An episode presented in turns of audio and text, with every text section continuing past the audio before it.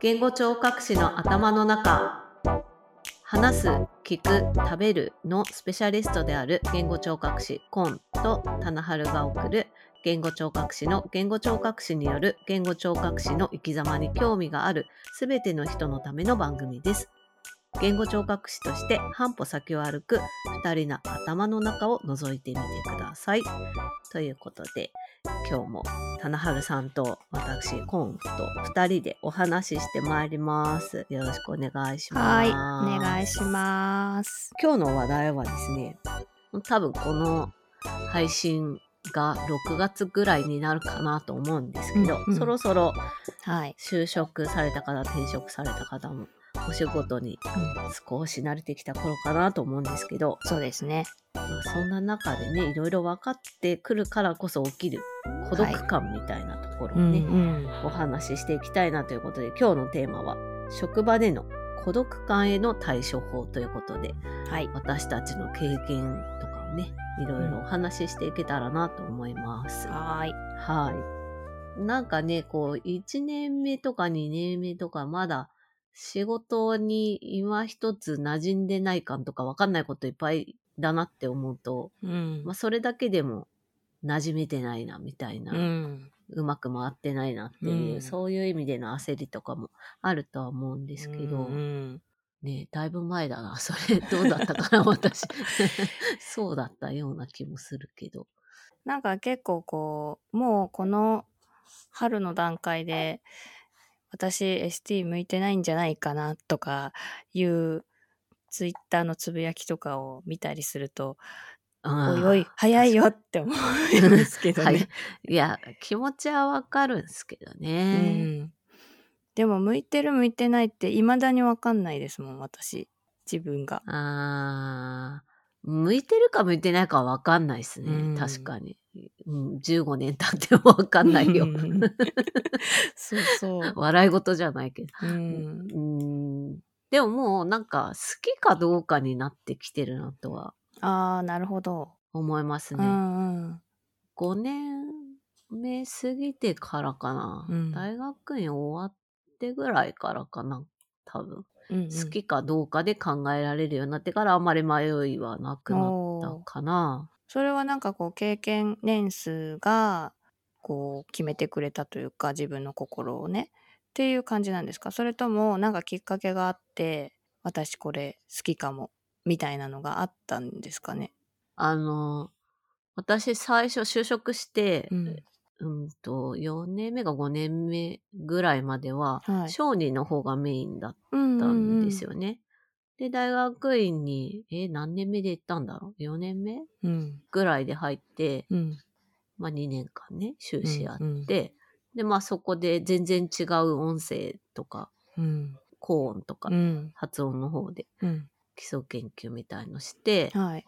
まあ、くら替えですよね、全然。そうですよね全然ジャンルが違うところに。うん。だけど、うーんと、小児の方は、まあ、特に言語発達だと、うんまあ、認知の話になるので、全然見えないっていうか、そうですね。うん。まあ、発達心理学とか、うん。言語発達とかうん。のこれまでの研究とかに基づいた話から自分で考えていくっていうんううん。感じ、うん。で、なんか手探り感が強かった。ああそうですね。うんうんそれが、まあ、発声発語とかだと、やっぱうん。運動ベースにうんなるので、あーはいはい。より理論がはっきりしてるっていうか、うんうんそういう世界を知ってうんう、んうん。なんか見えやすくなったっていうか、うんうん自分のやることが。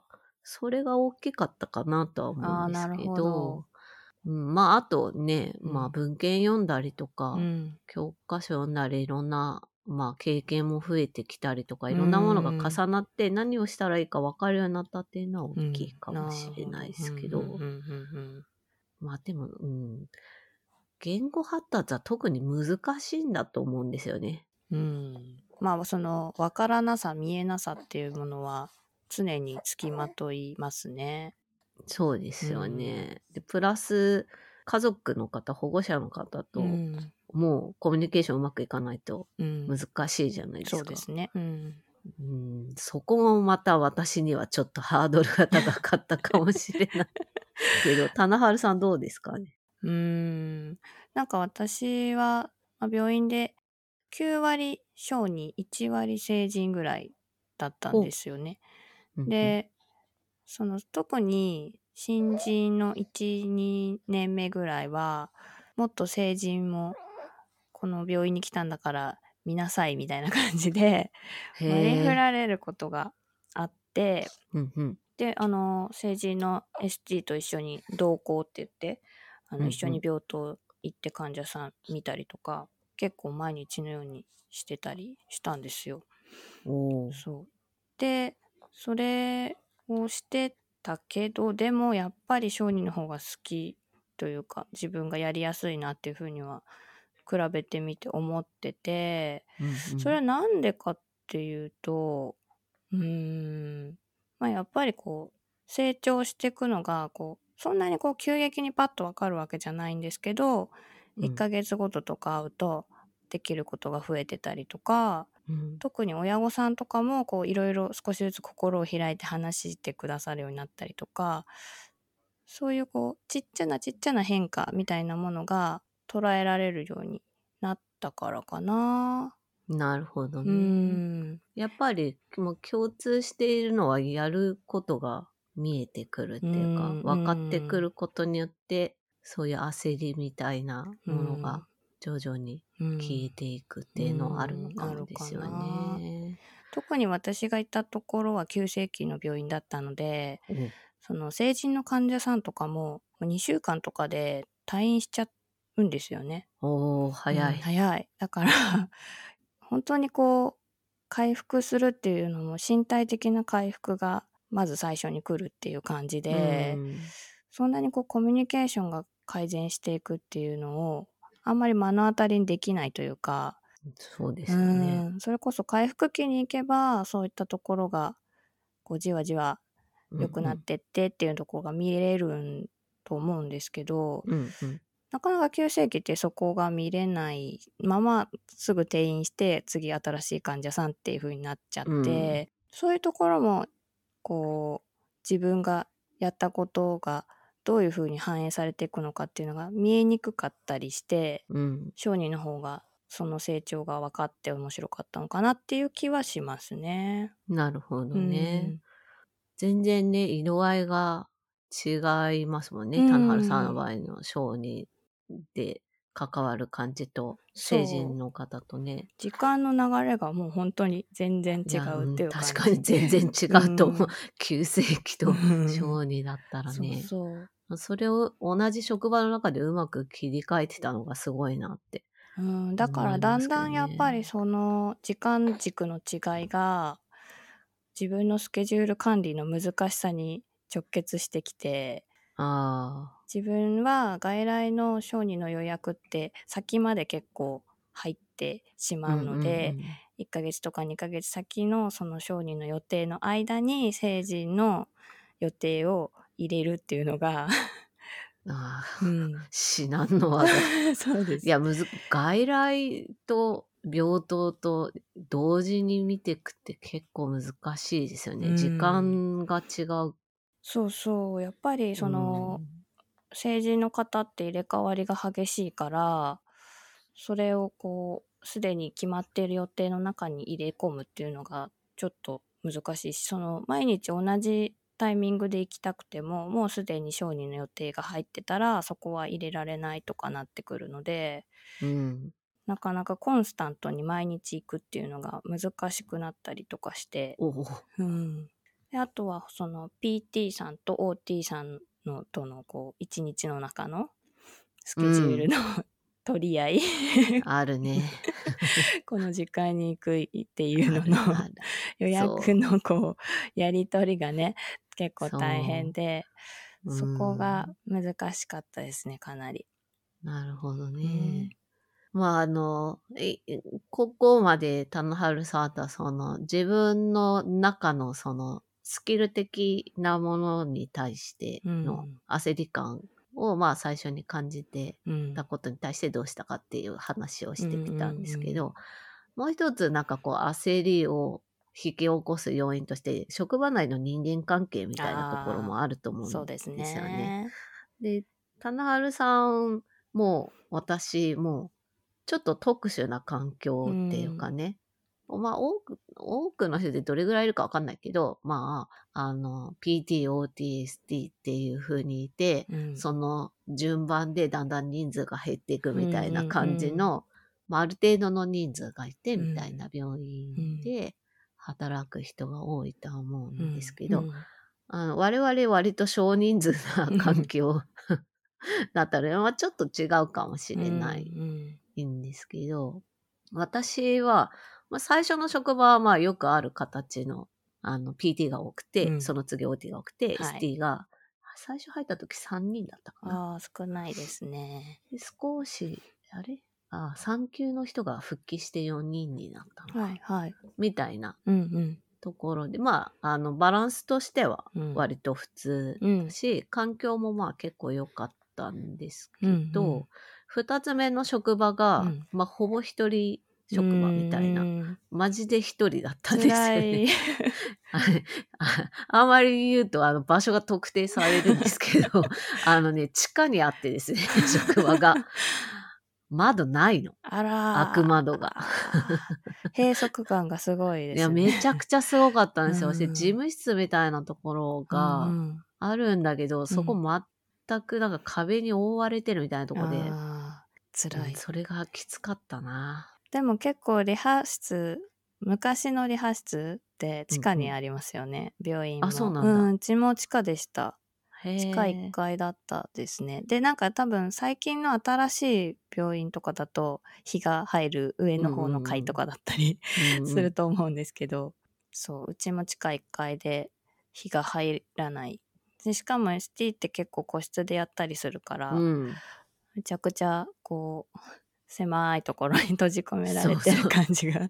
強いですよね。そうなんですよ。うんそして、その、一人っていうのがね、うん、さらにね。まあね、楽なんだけど、うん、あるいは楽なんだけど、うんその、これでいいのかみたいなうん、のがあっうん、うん。たりとか、そういうこう自分のやってることに対してこう評価してくれる人がいない環境だとどうやっって自分がやってることをこれで OK ってみなします、おいい質問ですね。どうし、どうしてたんだろうね。うん。まあなんかね誰かに相談とかできたらあれですけど、そうですうね。ん。その、一人職場だったところは、小児から音声の方に移行してうんうんところで、うん。その移行期は師匠がいたんですよね、また。うんうん。途中からいなくなったから、うんはい。どうしたんだろう。いや、もう、あ、そして音声やってる ST がはい。いなかったんですよね、周りに。ああじゃあもう本当に相談できる人が身近にいないっていう。いないうん。から、その師匠がいた時にもらったフィードバックうんだったりとうん。か、まあ文献読んだりとか。うんで考えるしかなかったですようね。んそれって結構精神的に辛いですよね。どう？でもねぜ逆にそうではなかった。どうだったんだ？ろう。あーなんか、いや、やっぱり手探り感は強かったですうんけど、うんうんうんでもなんだろう。うーん。やっぱりなんか、こう、運動だからこういうふうに考えていけばいいからみたいなのはある程度自分の中に、まあそんなすごいもんじゃないけど、うん少しあったからできたのかうんうんうんな。あとはまあ、その師匠がやってた通りのことやれば間違いないからみたいな、うんそういう安易な感じですけど。あでもそういうちょっとだけでも引き継ぎ期間があってよかったですよね本当に。そうですね。まあ、本当に良かったかは微妙。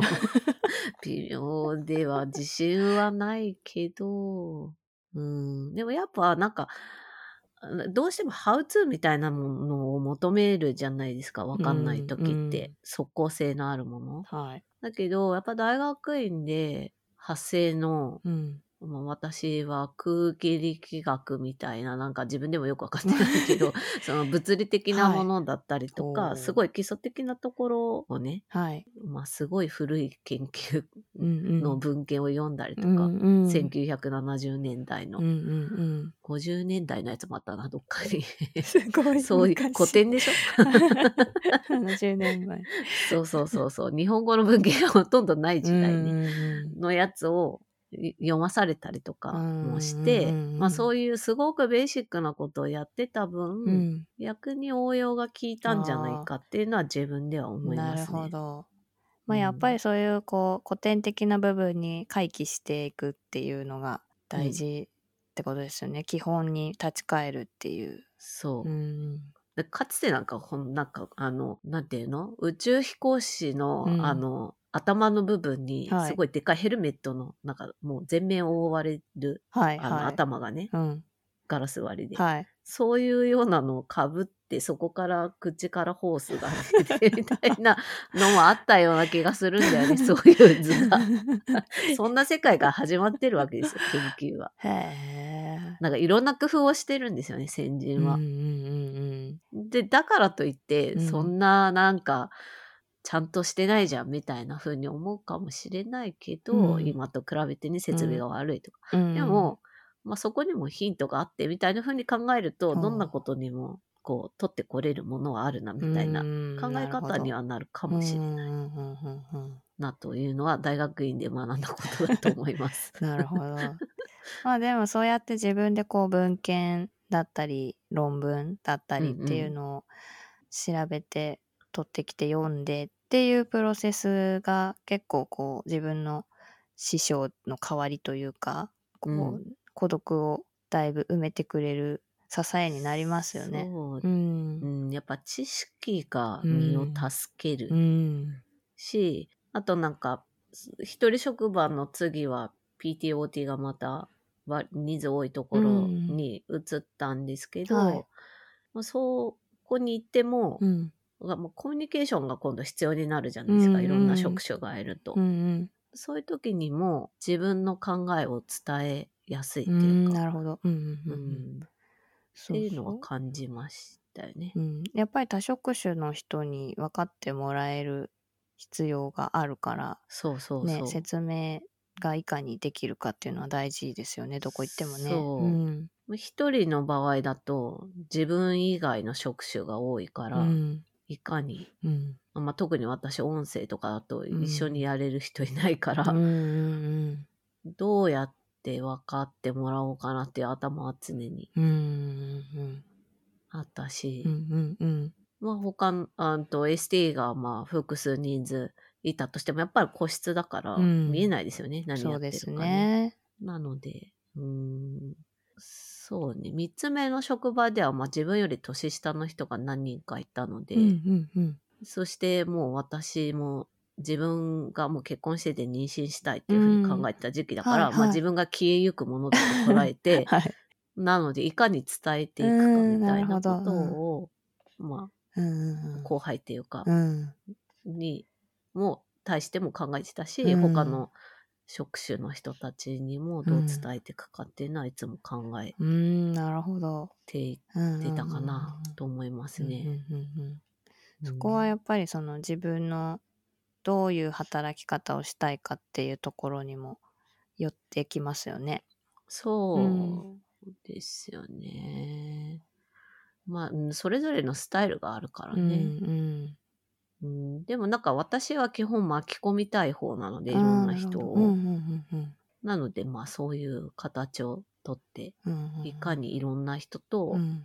患者さんに対してアプローチしていくかっていうことで、仲間を増やしていくっていう方向でやってたなと思いますけど、うん棚春さんはどうどうでした？私もさっきお話にあったみたいな典型的に PT がいっぱいいてうん。OT がその次で ST がその次一番少ないっうんていう人数比で働いていてで小には2人 ST がいて私ともう1人。なんですけど、まあ、年が結構離れている上司だったので、うん。その純粋に同期の ST っていうのはいなくて、成人の ST は全部で8人くらいかなおーいたんですけど、うん。でも私の代はいなくて、まあ上と下にっていう感じうーん。だったんです。だから、そういう意味では、まあ、S- 小児の ST は2人いたけど、孤独な感じはあっうんたので、うん。まあ何かあったら上司に相談するっていう感じではありましたけど、でもこう、まあ同期って言っても PT だったり OT だったりするので、まあ自分の仕事のこととかを同期同士で話すっていうことがなかなかできなくて、分かってもらうっていうのは難しいものだなと 思いましたね。で、いろいろ、うん。まあこう、チームの中とかで話をしたりとか、こう、症例の報告とかしたりとかして分かってもらう機会っていうのはちょこちょこ作ったりはしてましたけど、うん。でも、それでもやっぱり、こう実際に働いてるところを見てもらってるわけではなかったりするので、こううん。うん外来にいたりするから病棟にいないので、うんそちょっと、そ、そこはわかんないなっていう感じがずーっと、ううんん、あったっていうのがあって。だから、がその、リハ科内ではいつまで経ってもちょっとアウェーな感じだった っていううんなんで逆にこうそれ以外のその小児の検視会の勉強会とか小児をやっている人たち同士でのつながりみたいなところは作ろうと思って積極的に外に出て行ったりとかはしてましたうね。んすごい。そうですよね。外につながり求めていかないとうん広がらないですもんね。そうですなかなかね。なんかやっぱり特に小児だと地域にその子たちがいろいろとつながりを持つ学校だったりうんうん。あの幼稚園保育園だったりするしその自分が見れなくなった後とかもその地域にある例えば放課後デイサービスとかに通ったりとかもするのでその地域地域にいるこう支援する人たちとつながっておくっていうのが結構話をスムーズにするためにもよくてうんなので、それはかなりプラスに、仕事にもプラスになったし、まあ自分のこう仕事のメンタル面的にもうん。モチベーションになりましたね。やっぱ一人で抱え込むっていうのがうん。一番しんどくなるっていうか、ううん自分の中だけで思考をぐるぐるしてる。とうんうん。出口がわかんなくなるっていうかね。あとなんかこう、間違いに気づかなくなっちゃいますよね。ああ、そうね。うん。確かに。うん。そう。だから、どんどんこう質問したりとか、これで合ってるのかなってことを誰かに聞けるようにしていくといいですよね。そうですね。私も音声の時をメインでやってた時、うん。外来でね、うん。一人だったけど、耳鼻科の所属だったので、はい。まあ、耳鼻科医が診察するわけですよね、うんうんその患者さんを。で、3ヶ月前には診察受け、うんと、ちゃんと診察を受けるって時間を設けるっていうのをやってはい。たので、うんまあ、チェックっていうかね。うん。それで、まあ、あで、その 耳鼻科医専門医だったので、音声の。はい。ちゃんと喉を見るし、うん。フィードバックも来る、何か間違ってれば来るっていう状態にはあったので、はい。まあ、そういう意味ではね、うん同じ仕事じゃないけど、うんうん。まあ、フィードバックもらえる状況にはあったし、まあ、相談もうん。しやす、うんしやすかったかなわかんないけど、まあ、うんそう、あの、頼りになる人はいたっていううんのはよかった。うんうんまあ、ひ完全に一人だったら多分無理ですね。うん多分完全に一人っていう人でもこう地域だったりうん。県だったり全国だったりでこう誰かしらアドバイスがもらえる人っていううのをん。作っているんじゃないかなとは思うんですけどそうですようんね。やっぱそういう人が誰もいないのに本当に一人っていうのはかなり 大変だと思うので。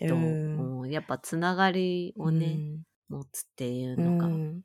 うん。それも、まあ、できたら大変だとは思うけど、早い時期にできると。いいですね。ね今はまあ多分オンラインとそうかそが多いとは思うんですけど、まあ、顔をね直接合わせられないっていうもどかしさはあれど、う。うん。日本全国どころじゃなく世界中とつながれるっていううんのがオンラインのメリットだから、そうですね。うん。ね、いろんな人ともっとうん幅が広がる人間関係うんになるかも、。っていうふうに思うと、うんうんまあオンライン抵抗ある人もまあまあうん。多いかとは思うんですけど、メリットの方が私は大きいかなって。うん、思いますね。思いますね特にやっぱり一人職場になってしまうっていう方って、そうんのお住まいの地域のところにもともと ST が少なかったりとか。